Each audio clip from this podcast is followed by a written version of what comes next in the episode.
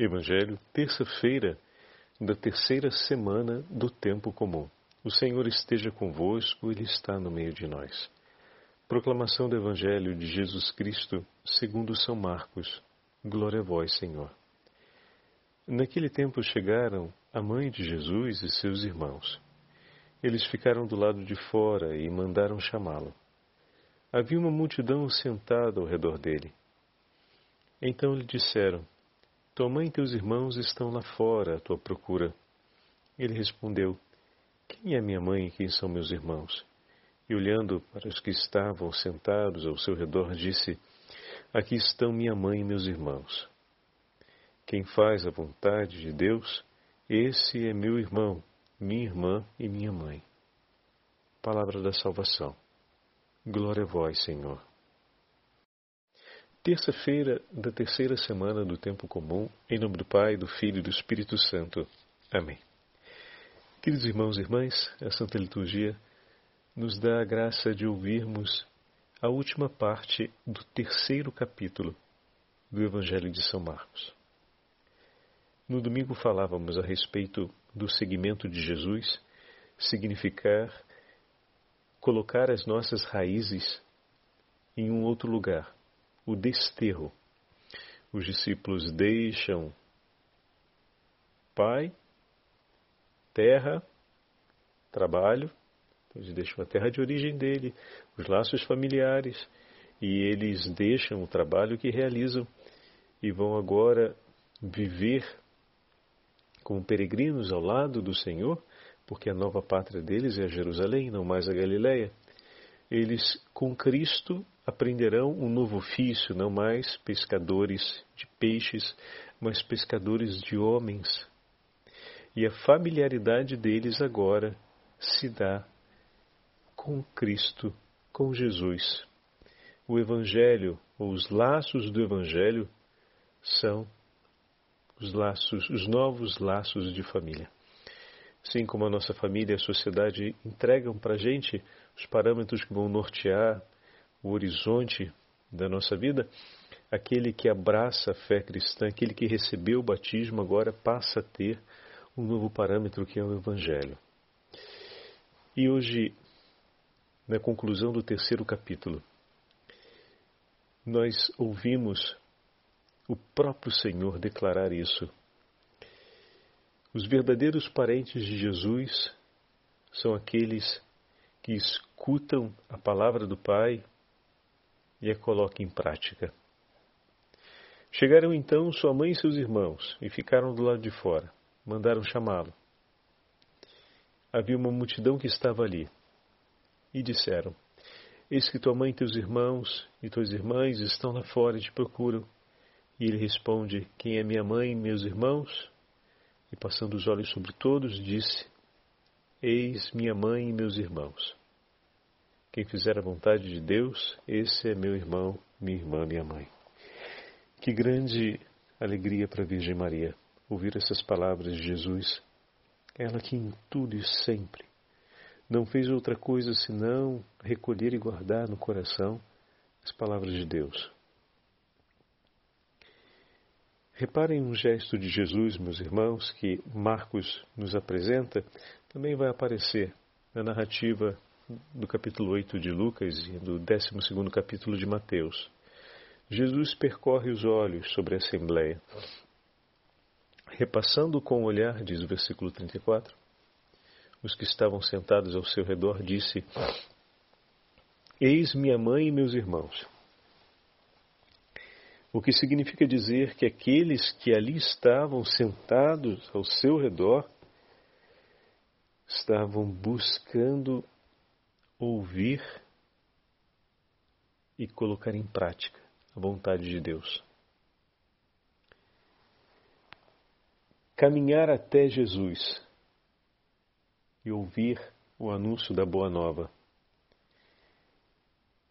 é o cumprimento da vontade de Deus naquele momento na vida daquelas pessoas.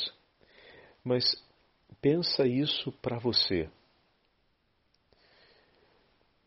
Você durante o seu dia a dia durante a sua semana, procura com afinco seguir aquilo que diz Jesus. colocar em prática aquilo que fala o Senhor. Você procura se lembrar das palavras dele, reza com a palavra todos os dias, toma nas mãos o Santo Rosário, recorda das palavras do arcanjo Gabriel, oferece à Virgem Santíssima a sua súplica de confiança, medita os mistérios da paixão de nosso Senhor Jesus Cristo, os mistérios de sua vida, os mistérios da sua glória. E ao cumprir isso, e ao buscar Jesus, e ao caminhar em sua direção, e ao buscar o Evangelho, você está assumindo essa familiaridade. Às vezes a gente pode acreditar que a familiaridade é uma realidade estática, porque, bom, se a gente usar até aquela velha frase dos evangelhos, você aceita Jesus, bom, desde o dia do seu batismo você já abraçou o evangelho a partir do momento em que você recebeu a fé e decidiu, em algum momento da sua vida, viver à luz da fé. Pode ser que, ao passar do tempo, isso tenha deixado de ser a realidade central da sua vida e a medida para você ponderar e orientar seus atos. Mas, de certa forma, você recebeu a fé no dia do seu batismo. Só que todos os dias o Senhor vem ao nosso encontro e nos propõe outra vez a Sua palavra. Porque Ele sabe que o nosso coração pode com muita facilidade se descuidar na hora de ouvir e ouvindo na hora de guardar e guardando na hora de praticar. Naquele momento em que o Senhor fala isso para aqueles que estão presentes ali, que vieram de longas distâncias, que estão lotando a casa para ouvir Jesus, eles estão cumprindo a vontade do Pai. Lembram da celebração, perdão, lembram do dia do batismo de nosso Senhor, em que do céu veio uma voz: Eis meu filho muito amado, escutai-o. O Pai cotidianamente espera que nós possamos ouvir seu filho. Qual é a vontade de Deus para a minha vida hoje? Porque Jesus fala da vontade, né? E qual é a vontade, Padre Fábio? Que você escute a voz do teu Senhor. Que você se recolha com Ele na sala daquela casa. Na sala do teu coração, na sala do teu quarto, na sala da capela, na tua comunidade, na sala do teu carro enquanto você vai ao trabalho? Ou seja, que a todo momento na sua vida você busque estar na companhia dele para ouvir e recordar o que ele lhe diz, para colocar em prática. Eles foram até ali para ouvir Jesus, para colocar em prática. Que grande familiaridade quando a cada domingo nós nos sentamos na igreja para ouvir a leitura, a proclamação do Evangelho e depois para partilharmos com a Santa Homilia os ensinamentos do Senhor. Viemos de longe. Ah, padre, mas eu moro do lado da igreja, sim. Fisicamente é bem pertinho mesmo, né? Eu que cresci do lado da igreja, então mas viemos de uma longa peregrinação. Lembram da meditação que nós fizemos alguns dias atrás? Viemos de uma longa peregrinação. Alguns dias atrás, não para ser mais exato, ontem, quando falávamos de São Vicente Palotti.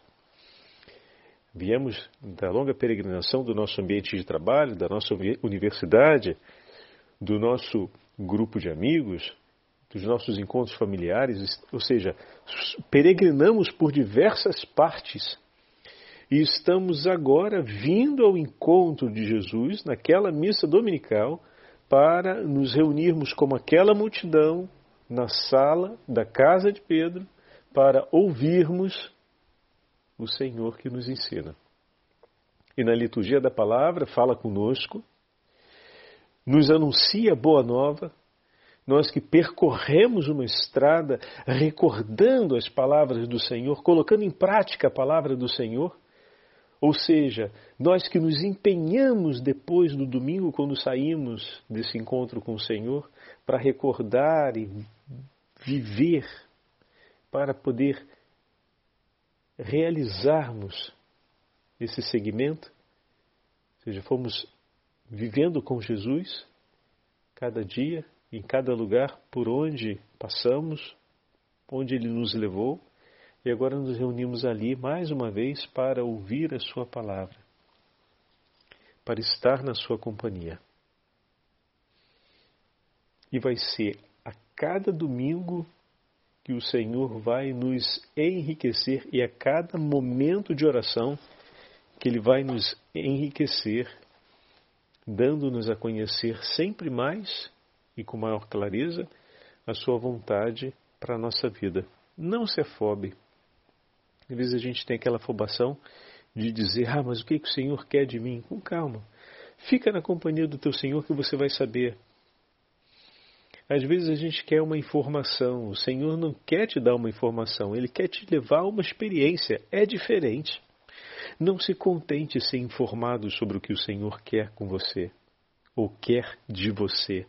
Viva com Ele, pois Ele quer viver contigo. Ele não quer apenas te dar a saber uma forma de, um modo de informação para que você vá depois tentar a sorte. Ele quer viver com você. É seguimento. Não se esqueçam dessa palavra que para Marcos é tão preciosa, né? O discipulado se dá no seguimento. Então o Senhor quer essa companhia na sala. Quer a sua presença ali, silencioso, ouvindo. Depois, quando se dispersar aquela multidão, aí vai ser a hora da gente falar, da gente anunciar, da gente lembrar. Mas em alguns momentos vai ser preciso que estejamos ali. E você estando ali na companhia dele, que nós vamos nos sentir mais familiares a ele. A familiaridade com Jesus se dá nesse encontro do estar em sua companhia. Muita gente conhece Jesus, mas não sente tanta familiaridade com ele e diz: Bom, deve ser a forma como eu rezo. A familiaridade se dá na companhia. Não é somente o ato de rezar em si, mas é esse recolhimento com tempo, atenção, dedicação para a companhia do Senhor.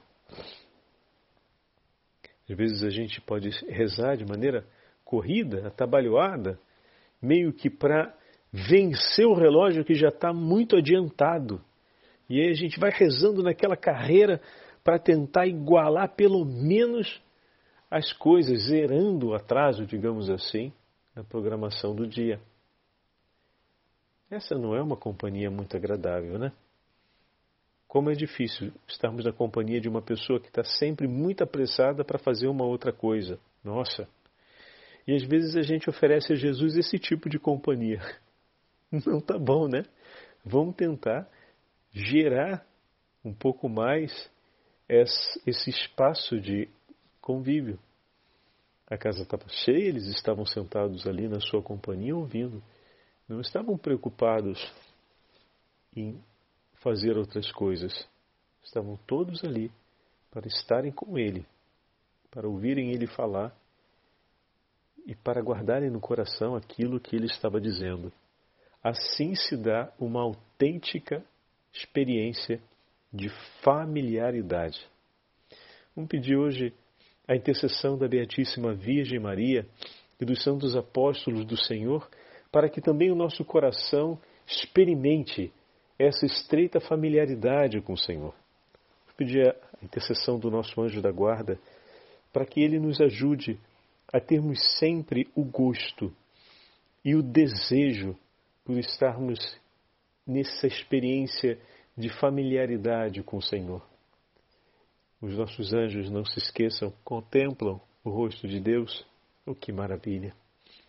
Que eles nos ajudem com sua intercessão e presença a também recolhermos-nos com silêncio e com familiaridade na companhia de Deus, a fim de que os laços entre nós se estreitem sempre mais e possamos dizer verdadeiramente estamos unidos por um laço de eternidade. O Senhor esteja convosco, Ele está no meio de nós. Pela intercessão da Beatíssima Virgem Maria, Rainha dos Anjos, e pela intercessão dos santos anjos do Senhor, abençoe-vos o Deus Todo-Poderoso, Pai, Filho e Espírito Santo. Amém.